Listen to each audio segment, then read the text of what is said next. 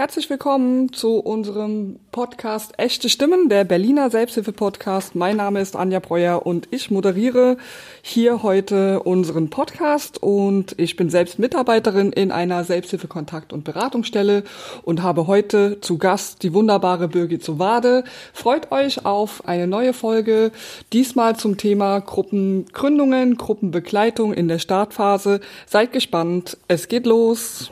Schön, dass ihr da seid. Herzlich willkommen zu unserer Hallo. zweiten Folge von unserem Podcast Echte Stimmen.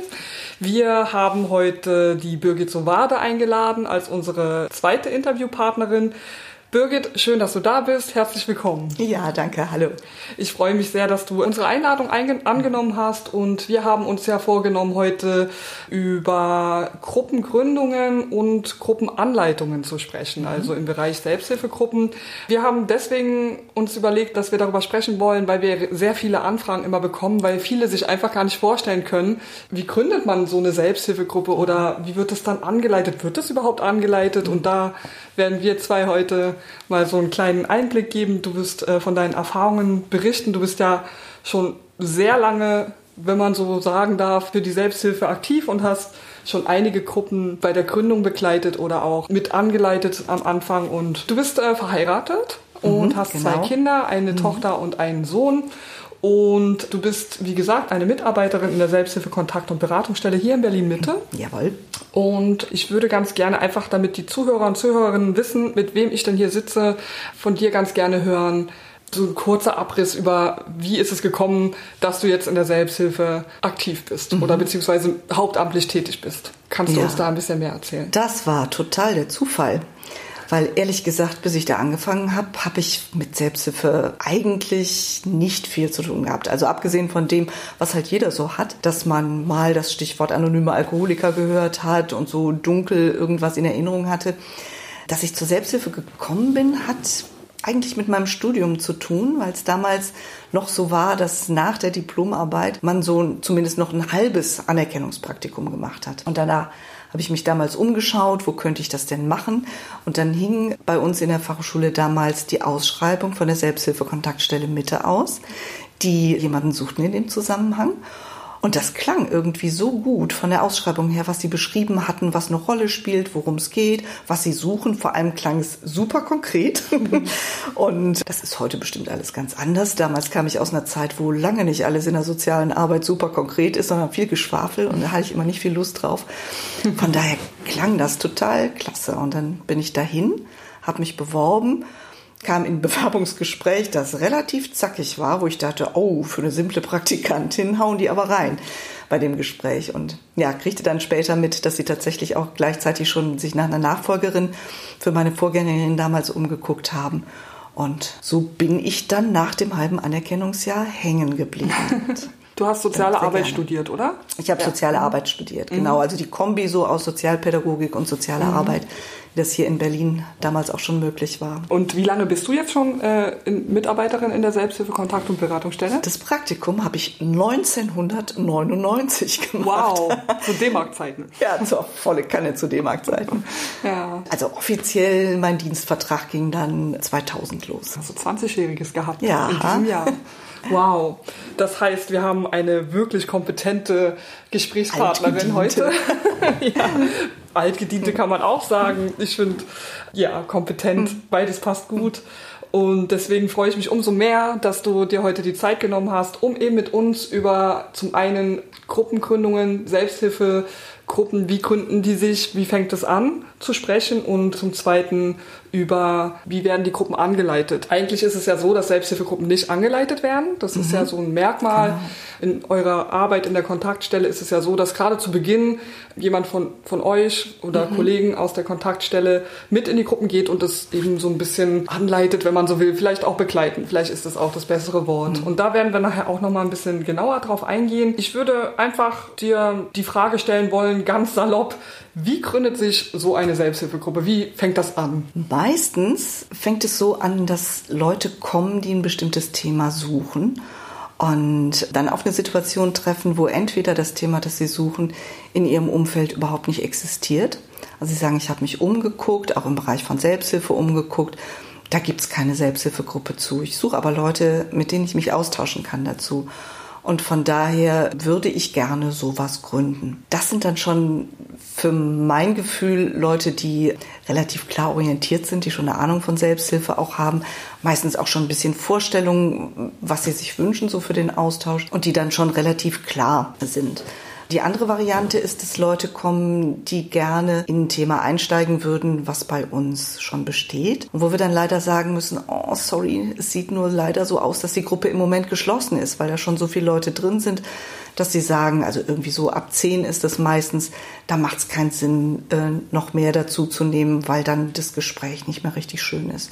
Also du meinst zehn Teilnehmende? Aus zehn Teilnehmende, ah, ja, okay. genau. Und warum ist das so? Ist das so eine Größe, wo man sagt, also alle, die mehr in die Gruppe kommen würden, würde mhm. die Dynamik der Gruppe ausbremsen oder? Ach, man hat so für die Aufmerksamkeit für die Einzelnen, glaube ich, einfach ist irgendwann das Limit. Mhm. Also wenn viele Leute viele Anliegen mitbringen, zu Dingen viel einbringen möchten, dann bleibt ab einer bestimmten Gruppengröße einer auf der Strecke, der dann doch nicht so dynamisch sich einbringt wie die anderen, eher zurückhaltend ist oder flupp ist das Thema plötzlich wieder woanders und das, was ich sagen wollte, passt gar nicht mehr. Und das Risiko, dass da dann was doof oder unbefriedigend ist für einzelne Leute, ist ab einer Gruppengröße von zehn, wenn man nicht ein komplett anderes System fährt.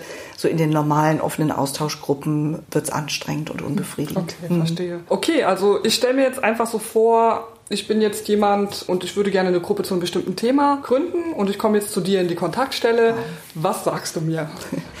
Dann sage ich erstmal super, dass Sie da sind, weil es für uns einfach auch immer toll ist, Leuten zu begegnen, die eine bestimmte Idee haben, ein bestimmtes Anliegen und sagen, okay, wenn ich das, was ich suche, nicht finde, dann mache ich es halt selber. Von daher freuen wir uns erstmal überhaupt in Kontakt zu kommen. Ja, und dann setzen wir uns zusammen und versuchen erstmal zu erfahren, worum geht's, was ist den Leuten wichtig, was stellen sie sich vor. Und manchmal spielt dabei auch eine Rolle, was passt zur Selbsthilfe und was gehört manchmal auch vielleicht eher woanders hin.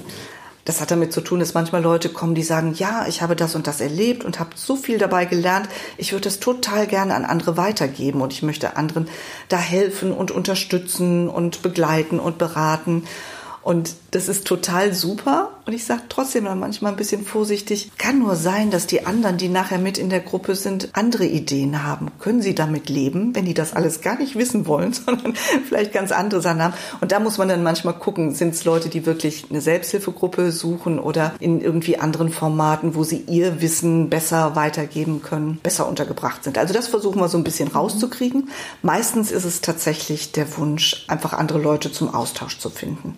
Ja, und dann bitten wir die Leute, das mal ein bisschen auf den Punkt zu bringen, für sich so einen kleinen Text zu machen, wo sie sagen, da schreibe ich das rein, was mir wichtig ist, was ich mir wünsche, wen ich suche.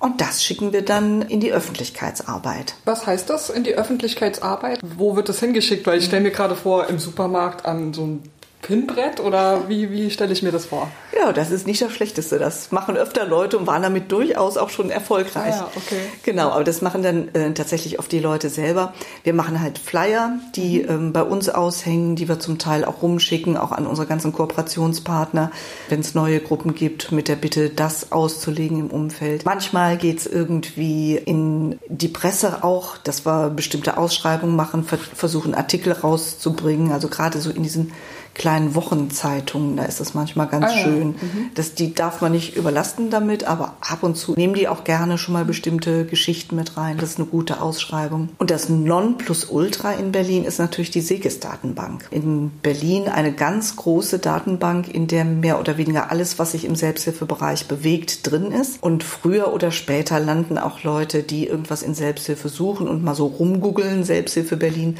landen da auch. Mhm. Und da gibt man praktisch ein Stichwort ein und kriegt dann nach Bezirken sortiert alles, was es zu dem Stichwort gibt. Und das ist für uns auch mit die stärkste Werbequelle, mhm. weil dann viele Leute darauf aufmerksam ja. werden. Jetzt ist es ja so, wir haben das jetzt alles gemacht. Und wie geht's weiter? Was passiert dann? Ich glaube, ganz wichtiges Ding dabei ist, weil, weil ich weiß, dass das oft Leuten Sorge macht, oh Mann, wenn ich sowas jetzt anstoße, wie viel Arbeit kommt auf mich zu? Was muss ich alles machen? Muss ich da meine Adresse nach draußen mhm. geben? Und das ist vielleicht nochmal gut zu wissen, dass man das überhaupt gar nicht muss, sondern dass praktisch, wenn die Ausschreibungen draußen sind, wir immer das Angebot machen, dass wir den Kontakt der Selbsthilfekontaktstelle Mitte da unten draufsetzen, so dass Leute, die Interesse haben, sich nicht auf einer privaten Telefonnummer melden müssen oder E-Mail-Adresse, sondern das praktisch über uns gehen mhm. kann. Wir führen eine Warteliste, nehmen die Leute alle mit in die Liste mit rein. Und wenn es dann vom, von der Größenordnung genügend sind, dass man gut mit einer Gruppe starten kann, dann setzen wir uns wieder mit den Gründern, Gründerinnen da in Verbindung und sagen, so, jetzt wäre es soweit. Was haben Sie denn für eine Idee? Wann würden Sie denn gerne starten? Ich habe mich gerade gefragt, ich lese jetzt das Angebot, da gibt es eine Gruppenneugründung und ich sehe, okay, ich kann die Kontaktstelle anrufen, dann rufe ich quasi bei mhm. dir dann an genau. letztendlich. Ja. Und mhm. kann man wahrscheinlich jetzt nicht so genau beantworten, aber wie lange dauert es dann so ungefähr? Also muss ich dann mich darauf einstellen, dass es sechs Wochen dauert oder vielleicht nur zwei Wochen, bis es dann zu einem Treffen kommt? Kann man da irgendwie eine Aussage treffen? Oh nee, eigentlich gar nicht. Also das ist, ja. ist tatsächlich natürlich auch eine der ersten Fragen, wenn wir so mit dem Bürokratischen fertig sind, was die Leute beschäftigt. Oh, wie lange muss ich denn noch warten? Und weil gerade wenn man sowas mal angefangen hat und jetzt losgeschoben hat, dann hat man ja auch den Wunsch, dass es bald losgeht. Und das ist manchmal ein bisschen frustrierend, dass zwei Monate schon eine relativ kurze Zeit oft sein können es braucht schon, bis die Infos dann überall so in die Welt gegangen sind in Berlin und Leute es nicht nur wahrgenommen haben, sondern für sich innerlich auch den Schritt gegangen sind zu sagen, ah, das klingt dann doch gut, sollte ich vielleicht mal ausprobieren, uns dann noch hinkriegen, sich bei uns zu melden. Also das sind oft so für einzelne Leute ja viele Schritte, die da im Kopf gegangen werden müssen. Von daher braucht das Zeit, dass es arbeiten kann. Da ist es ganz schwer, was zu sagen. Aber ich denke, also zwei Monate ist schon realistisch. Und es gibt auch Gruppen, die haben ein halbes Jahr oder manchmal ein Jahr gebraucht, bis genug Leute zusammengekommen sind. Je nachdem, wie viel für das Thema auch im Umfeld existieren. Mhm. Okay, wir gehen jetzt davon aus, wir haben jetzt, sagen wir, zehn Leute, einfach weil wir die Zahl vorhin ja. auch schon hatten, äh, zehn Interessierte und ihr habt jetzt beschlossen, okay, wir werden die Gruppe starten. Mhm. Wie geht's weiter? Was passiert dann? Ich habe ja gerade schon mal kurz gesagt, wir setzen uns als Erste mhm. mit den Gründern in Verbindung, machen einen Termin mit denen zusammen aus und je nach Themenfeld, das ist dann so ein Erfahrungsding, dass ich gucke, wird das vermutlich eine Gruppe, die Lust hat, sich wöchentlich zu treffen? Oder ist das ein Thema mit einem großen Umkreis vielleicht auch, äh, wo die Leute sagen, oh, einmal im Monat reicht ehrlich gesagt? Das checken wir so ein bisschen erfahrungsmäßig ab. Und wenn es eine Gruppe gibt, wo ich weiß, in dem Thema treffen die sich normalerweise gerne wöchentlich, suchen wir einen Termin, wo ein Raum frei ist, der wöchentlich auch zu besetzen ist. Da sind wir in Berlin ja in der großartigen Lage, dass die Selbsthilfekontaktstellen tatsächlich auch Räume haben, wo sich Gruppen treffen können. Mhm. Das sieht in anderen Bundesländern ganz, ganz anders aus. Also da haben wir es hier echt gut. Und wenn bei uns die Bude voll ist, dann gucken wir auch weiter bei Kooperationspartnern irgendwie im Bezirk, wo Gruppen sich treffen können. Ja, und dann laden wir ein. Also die Leute von der Liste, die meistens ihre E-Mail-Adresse dagelassen haben oder Telefonnummer oder irgendwas, geben den Gründungstermin bekannt, hoffen Rückmeldungen zu kriegen, ob jemand dabei ist oder nicht. Und ja, bestenfalls geht es zu dem Termin dann los, dass ein erstes Treffen stattfindet und ist die Leute sich kennenlernen können. Entschuldige, ich wollte dich nicht unterbrechen. aber ich frage mich, ist es schwer, den ersten Termin zu finden? Also einen Termin mhm. auszumachen, wo dann die Gründer und Gründerinnen vielleicht sagen, ja, passt. Oder weil ich könnte mhm. mir vorstellen, wie du gerade gesagt hast, einmal in der Woche sich zu treffen. Für viele ist es ja schwierig, diese Verbindlichkeit wirklich auch zu leben, sage ich mal. Mhm. Wie ist das im Alltag? Wie stelle ich mir das vor? Ist es eher einfach, so einen Termin zu finden? Oder also du meinst jetzt nicht so den ersten, zu dem man auch. einlädt? Ja, ja. Also ich weiß, man kann ja beim ersten Termin dann nochmal äh, neu überlegen, ja. welche Termine das sein könnten. Aber ich habe mich das gefragt, wenn jetzt die Leute schon drei mhm. oder sechs Monate auf der Liste sind, man schlägt mhm. jetzt den Termin vor, kommt es dann auch wirklich zu dem Termin, zu dem Treffen oder bedarf es da noch mehr Koordinationsaufwand, ja. so, um dann wirklich den ersten Termin zu finden? Also ich sag mal, den, den allerersten zu finden mit den Gründern geht meistens relativ zackig, weil das ist immer in einem Zeitfenster, wo die können. Mhm. Okay, ja. Von daher, den haben wir dann schnell. Alles andere geht überwiegend auch relativ unkompliziert, muss ich sagen, weil das eher so ist, dass Leute, die zu dem ersten Termin nicht können, das glaube ich dann ganz schnell als Grund dafür nehmen zu sagen, naja, dann bin ich halt nicht dabei. Also es ist doch vergleichsweise selten, dass Leute sagen, oh, ich würde total gerne, aber Dienstag ist bei mir No-Go, da habe ich andere Sachen. Wir schreiben das, wenn es gut geht, eigentlich immer schon in die Einladung mit rein, dass wir sagen, sagen Sie uns auch, wenn Sie gerne möchten, aber der Tag nun mal nicht geht, weil wenn wir dann viele Rückmeldungen kriegten, dann würden wir wirklich mit der Gruppe zusammen überlegen, naja gut, dann probieren wir es doch mal am Mittwoch, aber vergleichsweise selten so die mhm. Rückmeldung. Ich würde dich auch gerne noch fragen wollen zu den Themen. Du hattest vorhin gesagt, dass manche Themen, da kann man so ein bisschen vermuten, dass sie sich eher einmal im Monat treffen. Dann mhm. gibt es Themen, wo es eher danach aussieht, dass sie sich vielleicht wöchentlich treffen. Ist das dein Erfahrungswert oder hängt es mit den Themen zusammen? Also könnte man mhm. so sagen, jemand, der eine Selbsthilfegruppe aufsucht, zum Thema Depressionen, dass da eher der Bedarf besteht, wöchentlich zu sprechen oder mir fällt jetzt keins ein. Dystonie. Zum Beispiel, genau, Dystonie. Ja. Da ist es klar, das weiß man, die werden sich wohl eher weniger treffen oder nur einmal mhm. oder zweimal im Monat. So trendmäßig schon, weil es tatsächlich so ist, dass bei vielen psychosozialen Themen die Leute schon auch Lust haben, sich jede Woche zu sehen. Mhm. Weil das ist so ein Termin, der auch eine bestimmte Struktur mitbringt, dass ja mit der Zeit einfach auch ein ganz schönes Vertrauen wächst in den Gruppen. Und die dann einmal die Woche zu treffen, ist einfach klasse. Und wenn das nicht ist, dann fehlt mit der Zeit auch was. Und das sind ja oft sehr, sehr dichte und gute und vertrauensvolle Beziehungen, die dann da wachsen mit der Zeit. Von daher, die machen das schon gerne im psychosozialen Feld, so einmal die Woche. Mhm. Die, die nur einmal im Monat äh, sich treffen, das sind tatsächlich dann oft auch Gruppen, die entweder aus einem richtig großen Umfeld kommen. Also darum sagte ich Dystonie gerade. Das ist so der Klassiker gewesen, wo Leute aus ganz Brandenburg angereist sind und manchmal noch drüber raus. Und da ist man schon stolz, das einmal im Monat zu schaffen, weil das einfach für viele ein ziemlicher Aufwand ist. Oder auch andere Themen, wo man weiß, da kommen vielleicht auch viele neue Leute rein oder es ist ein höherer Informationsbedarf als so der Wunsch, sich regelmäßig in einer vertrauten Gruppe zu treffen da sind dann auch die Treffen oft ein bisschen seltener. Eine weitere Frage wäre, ich habe so gelesen, es gibt Gruppen, die haben dann so einen eigenen Namen. Also haben vielleicht keine Lust, sich als äh, wir sind die Depressionsgruppe oder so, ja. sich so bezeichnen. Bist du bei der Namenentwicklung irgendwie auch dabei oder kommt das oft vor, dass Gruppen sagen, okay, wir hätten gerne einen eigenen Namen und in dem Zusammenhang wollte ich dich auch fragen, ob du uns vielleicht deinen Lieblingsgruppennamen auch nennen könntest. ja. Also da gehen die Gruppen tatsächlich ganz unterschiedlich mit um. Wir regen das manchmal an am Anfang, dass sie sich das gerne überlegen können, einfach um was Individuelles zu haben, sich auch zu unterscheiden von anderen Gruppen. Genau, eine Gruppe hat sich mal einen Namen gesucht, weil sie gesagt haben, es ist für uns nicht so schön, immer als die Gruppe sexueller Missbrauch Donnerstag oder so zu mhm. laufen. Das ist nicht schön. Und ähm, auch in manchen Bezügen das dann so benannt zu sehen, das würden wir gerne anders machen. Und die haben sich dann einen Namen ausgesucht. Oder eine andere Gruppe, wo wir es in der Anleitung auch angeregt haben am Ende, ne, wenn sie anders heißen möchten, dann suchen sie sich einen Namen. Und dann kommt jetzt mein Lieblingsname die kamen auf das Motto, dass sie gesagt haben, wir sind die Kämpferherzen. Und das fand ich auch einen, einen tollen Namen, der hat mir sehr gefallen. Mhm. Also die Selbsthilfegruppe hat ja, den Namen genau. Kämpferherzen. Und das ist dann die Selbsthilfegruppe Kämpferherzen. Ja. Wir hatten auch mal Selbsthilfegruppe Ben und Zoe oder sowas. Also da steckte dann auch irgendwie so ein innerer Running Gag drin oder was, was Leute sich dann ausgedacht haben miteinander. Das muss ja auch kein anderer verstehen außer ihnen selbst. Ja. Aber es ist ich finde es schon auch nett. Es hat so was ja. Persönliches in der Gruppe dann. Ja, schön. Ein Thema würde ich gerne noch zum Thema Gruppengründung ansprechen. Das Thema Verantwortung. Mhm. Das ist bestimmt etwas, was dir immer wieder begegnet. Wie ist das? Wie wird damit umgegangen? Also, du hattest es vorhin kurz so ein bisschen erwähnt, dass der Gruppengründer oder die Gruppengründerin denkt, oh Gott, jetzt muss ich das alles mhm. alleine machen. Da fängt das ja schon an. Wie ist das aufgeteilt? Also, wie stelle ich mir das vor, wenn so eine Gruppe neu startet oder sich gründet?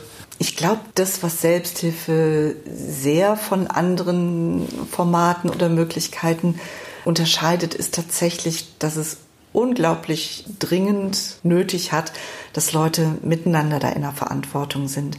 Es ist keiner da, den ich immer angucken kann und sagen, ach, der oder die macht das schon und die kümmert sich schon und also abgesehen davon, klar, natürlich gibt es das in Gruppen, weil es gibt ja auch Gruppen, die Leiter haben, also die trotzdem immer selbst betroffen sind und oft viel Erfahrung schon mitbringen.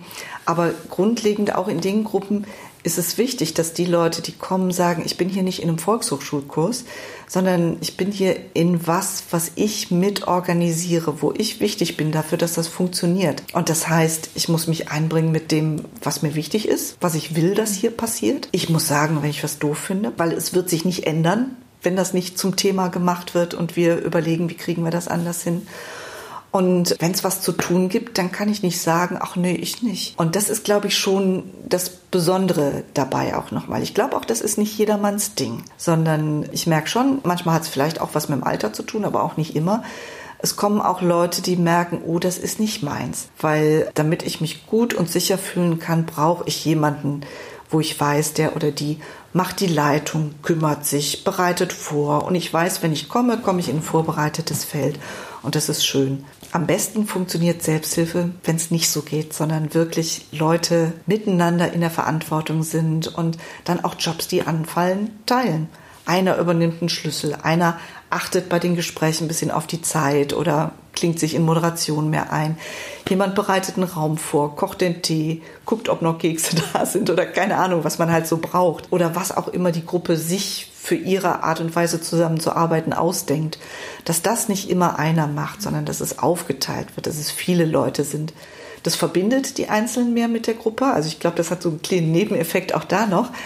Und es ist einfach echt wichtig, dass so eine Gruppe länger auch gut funktionieren kann, wenn mal Einzelne weggehen. Ja, ja genau. Ähm, das kann ich mir auch gut vorstellen, dass wenn ich jetzt eben meine erste Erfahrung mit Selbsthilfe mache, ja, dass ich dann denke, oh Gott, das ist alles viel zu viel. Und mm, zu hören, ja, dass ja. das aufgeteilt wird auf verschiedene Personen, mm.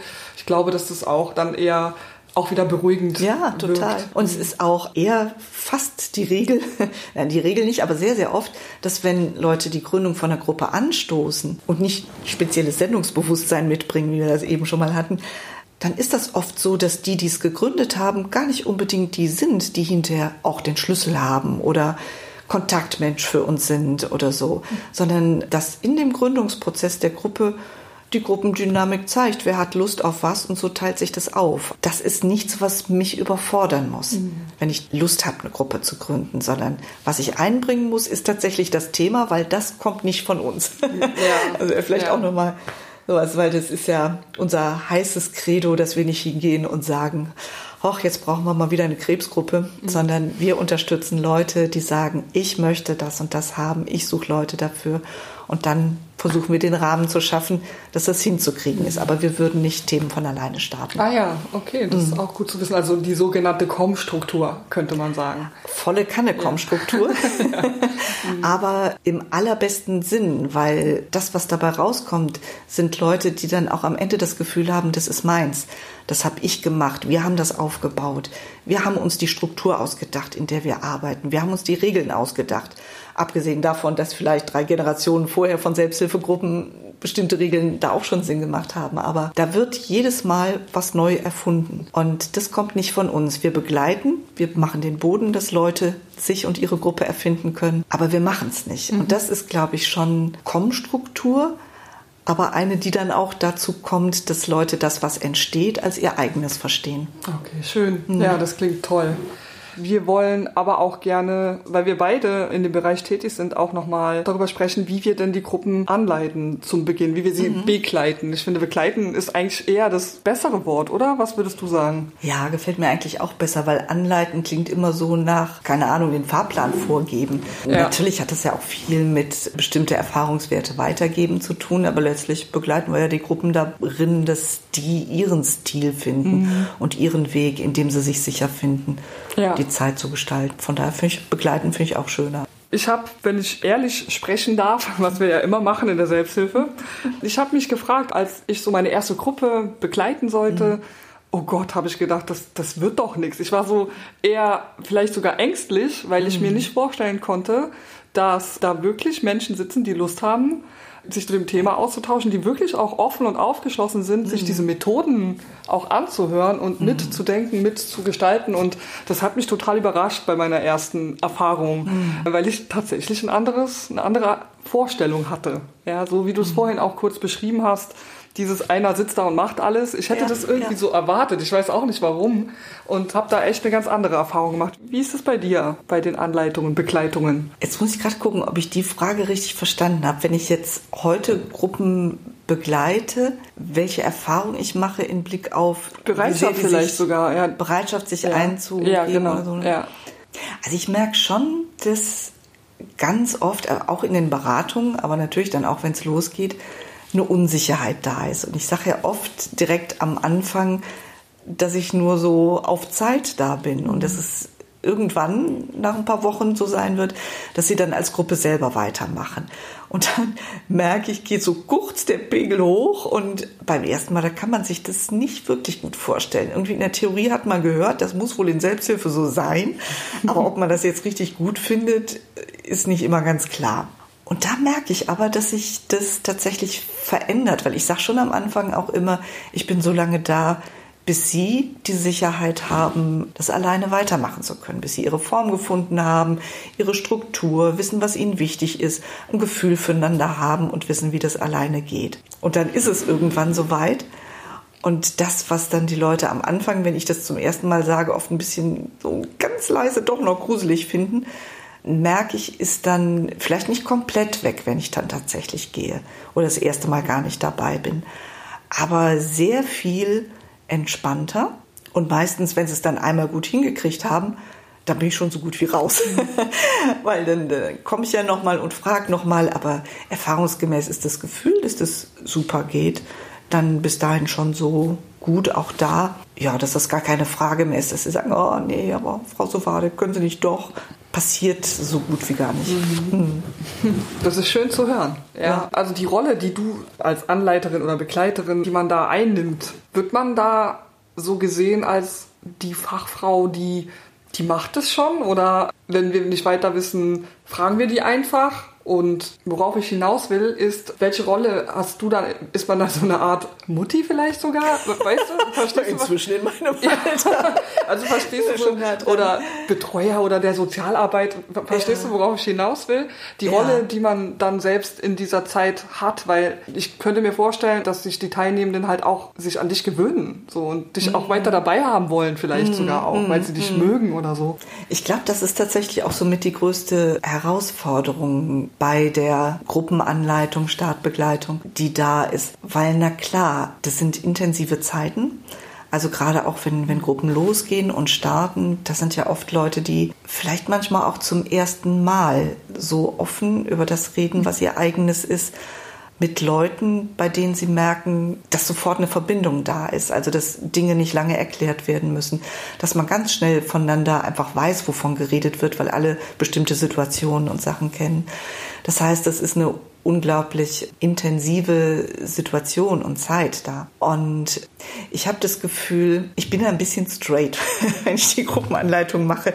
Also angefangen von dem, dass ich direkt am Anfang sage, ich werde demnächst raus sein. Und es ist so, dass ich anfangs sicherlich intensiver da bin, weil die Unsicherheit am größten ist. Also bei den ersten ein, zwei, drei Treffen, wenn man untereinander noch nicht so ein Gefühl hat, da bin ich schon stärker dabei und moderiere. Aber ich bin eigentlich so fast nie diejenige, die inhaltliche Anstöße gibt, weil das überhaupt nicht mein Part ist. Okay, was genau ist dein Part? Genau. Der Gruppe zu helfen, ihr System zu finden, in dem sie sicher sind. Sich zu erfinden, zu gucken, so und so wollen wir es machen. Und das heißt, vom ersten Mal an, mit jedem weiteren Treffen ziehe ich mich mehr raus und gebe weniger vor, moderiere weniger, frage immer mehr und jetzt und was wollen Sie damit machen und was steht jetzt als nächstes an und gebe keine Antworten, sondern guck einfach, dass die miteinander ins Gespräch kommen, um sich zu organisieren. Und dadurch ist es am Anfang schon so, dass ich dann echt auch ganz gut rausgehen kann. Also so dieses oh, Mutti geht, ist klar, es ist immer schade. Für mich ist es auch schade, ehrlich gesagt, wenn es gute Gruppen waren und ich mich freue, dass die intensiv im Austausch sind, finde ich es auch immer ein bisschen schade, wenn dann eine lange intensive Zeit zu Ende ist. Aber es geht echt, weil die haben sich bis dahin. Und ist wie Pubertät. Irgendwann hat Mutti ausgedient. Und Ja. bei manchen sogar zack, also relativ schnell. Es gibt Gruppen, die sind schnell, intensiv bei ihrem Thema Und dann merke ich schon nach dreimal, nur ist aber gut, jetzt kann ich auch gehen. Mhm. Also das hatte ich auch bei einer Einleitung mal, dass ich richtig gespürt habe, dass die Menschen einfach endlich reden konnten, dass ja. sie einfach einen Raum haben, wo alle, wie du das vorhin auch schon gesagt hast, einfach das gleiche Thema haben und sich nicht mhm. mehr so viel erklären müssen. Ja. Das ist etwas, diese Identifikation über das bestimmte Thema, was immer wieder unterschätzt wird, finde mhm. ich. Was ja. für eine Dynamik und Energie das auch hat mhm. oder haben kann. Ja. ja. Und was genau, also klar, ich weiß es schon, aber für unsere Zuhörer und Zuhörerinnen, was gibst du den, den Teilnehmenden so an die Hand? Also mhm. gibt es so konkret Regeln? Die gibt's und mhm. witzigerweise, also ich weiß nicht, wie dir das geht, aber ich habe gemerkt, so im Laufe meines Berufslebens, dass das immer dünner wurde, was ich so mitgegeben habe. Also anfangs habe ich so richtig das TZI-Blättchen auf den Tisch gelegt und dann, so, und jetzt gucken Sie mal, und das hat sich doch bewährt.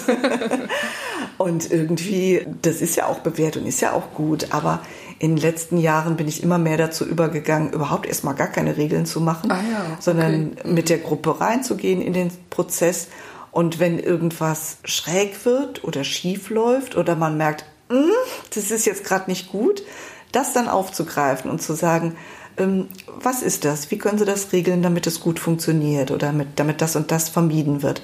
Und ehrlich gesagt, dann kommen die Hauptdinger von alleine. Dann mhm. muss ich gar nicht mehr viel zu sagen. Und wir sammeln das dann von Anleitung zu Anleitung und damit hat man die Basics. Ab und zu, je nachdem auch wie lange ich da drin bin, ergänze ich schon mal was. Auf alle Fälle, bevor ich rausgehe, weil so ein paar Sachen möchte ich natürlich gerne auch untergebracht haben.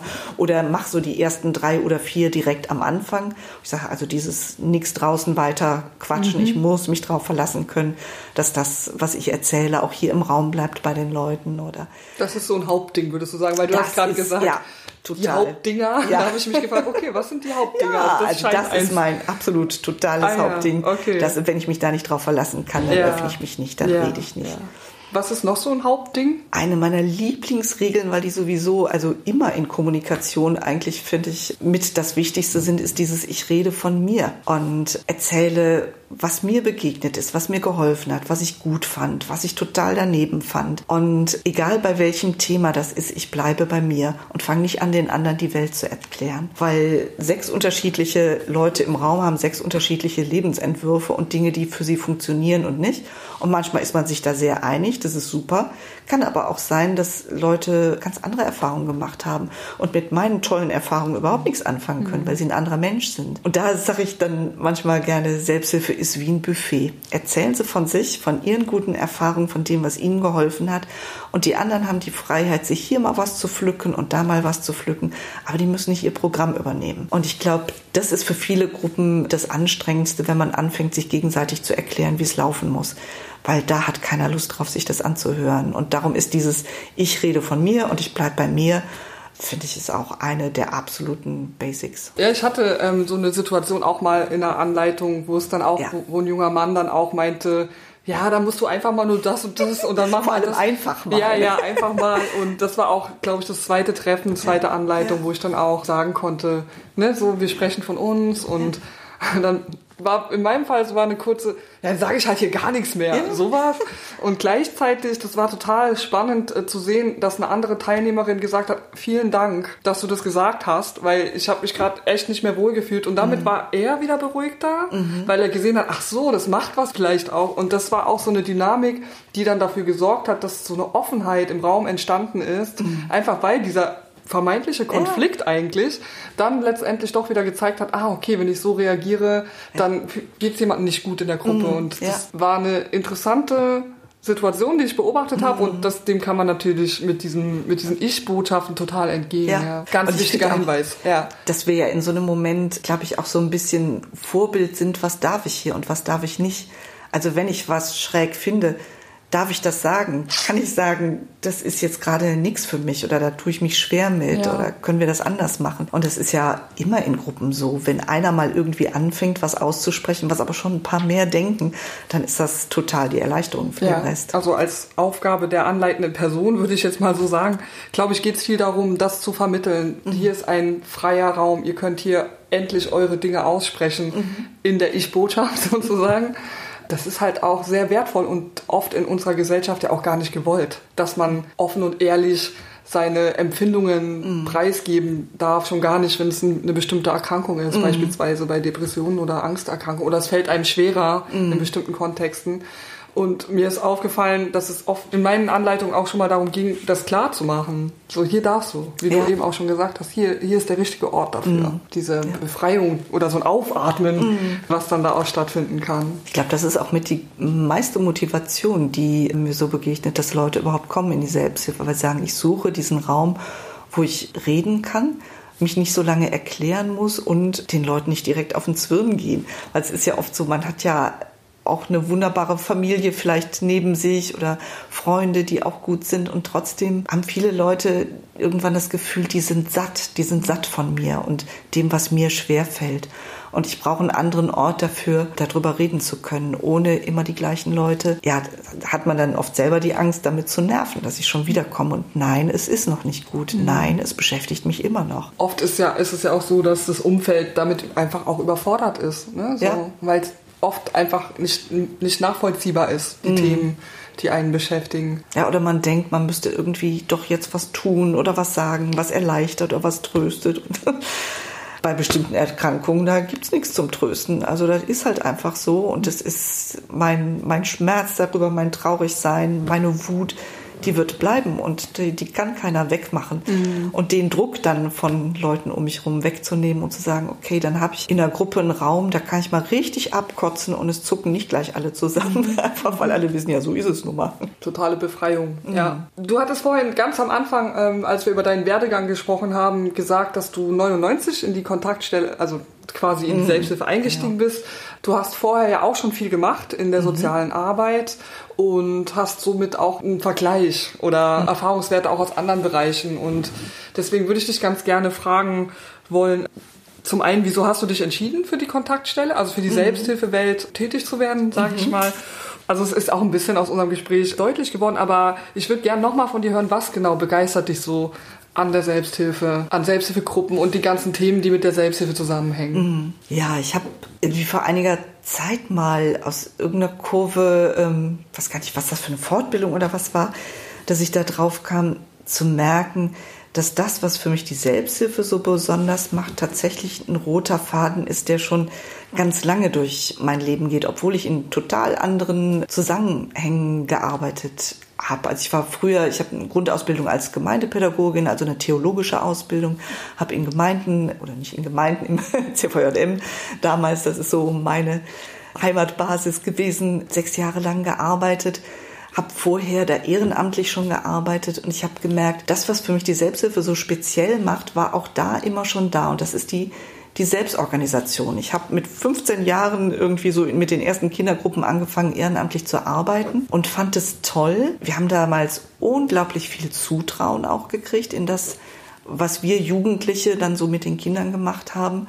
Wir haben das selbst gestaltet, selbst organisiert. Das hat mir unglaublich Spaß gemacht. Das hat mich sehr viel weitergebracht oder wachsen. Also das klingt jetzt alles ein bisschen schräg, aber ich habe mich dadurch nochmal sehr entdecken können, dass ich den Freiraum hatte, mir da was selber zu gestalten. Und auch als ich dann die Ausbildung fertig hatte, dann habe ich in dem Verband im CVJM weitergearbeitet.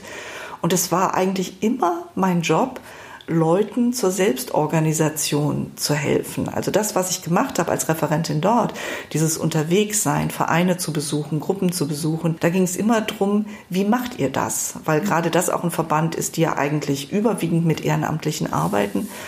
Und dann zu gucken, wie organisiert ihr euch, wie macht ihr eure Struktur, was funktioniert, was tut den Gruppen gut, wo, wo hakt's bei euch, was kann man da tun. Also es sind immer nicht professionelle gewesen, ja.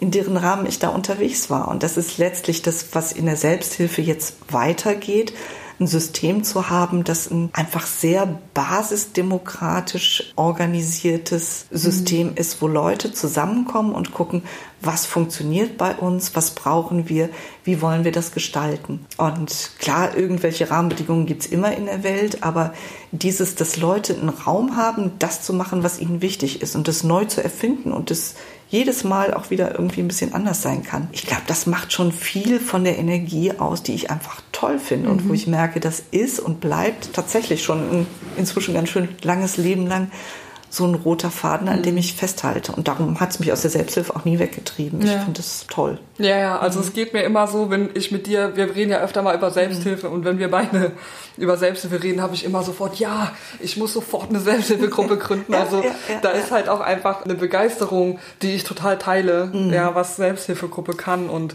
ich finde es auch schön zu hören, dass eben dieser vielleicht Selbsthilfegedanke, wenn man so will, dass er auch in anderen Bereichen mhm. gelebt wird. Ja. So, das ist total schön und freut ja Selbst bei vielen, die sich jetzt gar nicht Selbsthilfe genau, nennen würden, ne? genau. aber machst du eine Fahrradwerkstatt oder irgendwie eine Bürgerinitiative. Letztlich ist ja auch das in ganz unterschiedlichen Formen. Selbsthilfe. Ja. Leute kommen zusammen, machen das, was sie gebrauchen können und organisieren sich den Rahmen dafür. Genau, selbst. Wie immer es heißt. Ja, selbst, genau, ja. genau, ja. Das ist wirklich einfach eine gute Methode. Finde mhm. ich auch, die sehr viel Kreativität, also Raum für Kreativität ja. auch lässt. Und ich würde dich gerne fragen, weil wir sind echt schon am, fast am Ende des Podcasts mhm. angelangt. Das ist total schade. Ich könnte Stunden mit dir hier sitzen und weitersprechen. Aber was möchtest du persönlich der Selbsthilfe Berlin mit auf den Weg geben? Ach je. Große Frage. Die Selbsthilfe Berlin ist ein Riesenpott. Ich habe einen Wunsch immer, der sehr in der Selbsthilfe hängt, so vielfältig wie sie ist.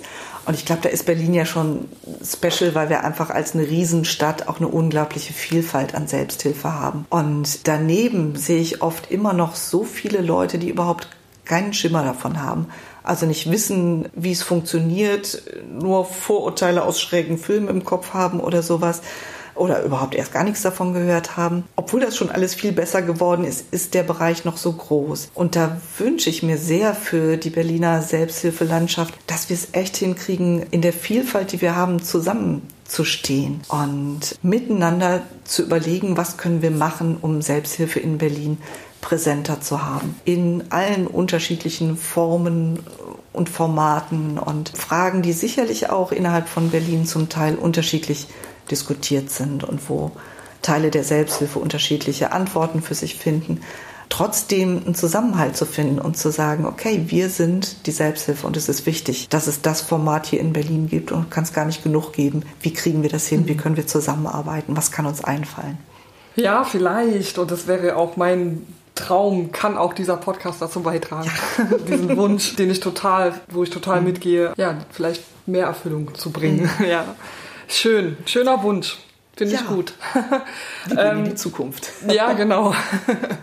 Ich habe jetzt auch unsere letzte Interviewpartnerin gefragt, und das möchte ich dich auch gerne fragen, nach einer Empfehlung, was du sagst, was Sinn macht. Dieses Buch müsste man unbedingt mal lesen oder den Film mhm. sollte man gesehen haben oder vielleicht sogar diese Veranstaltung wäre gut, das mal zu besuchen.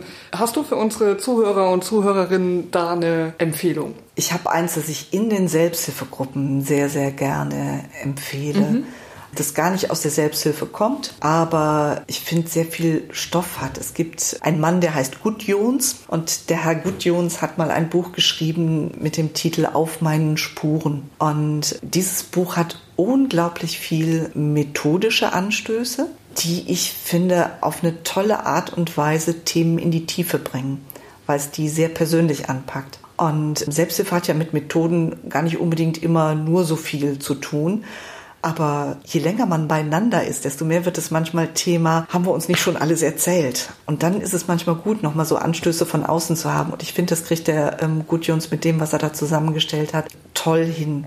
Themen persönlich, biografisch manchmal auch, anzugehen, Anstöße reinzubringen, um Leute, die sich eigentlich schon seit Jahren gut kennen, noch mal eine Schippe tiefer kommen zu lassen und ja, noch mal auf eine andere Art und Weise an Sachen ranzugehen. Von daher, das wäre echt ein heißer Tipp. Das empfehle ich immer gerne. Ja, wunderbar. Ich werde die Infos dazu und auch das Buch an sich in die Show Notes mit reinschreiben, so dass ihr euch auch dieses Buch anschauen könnt.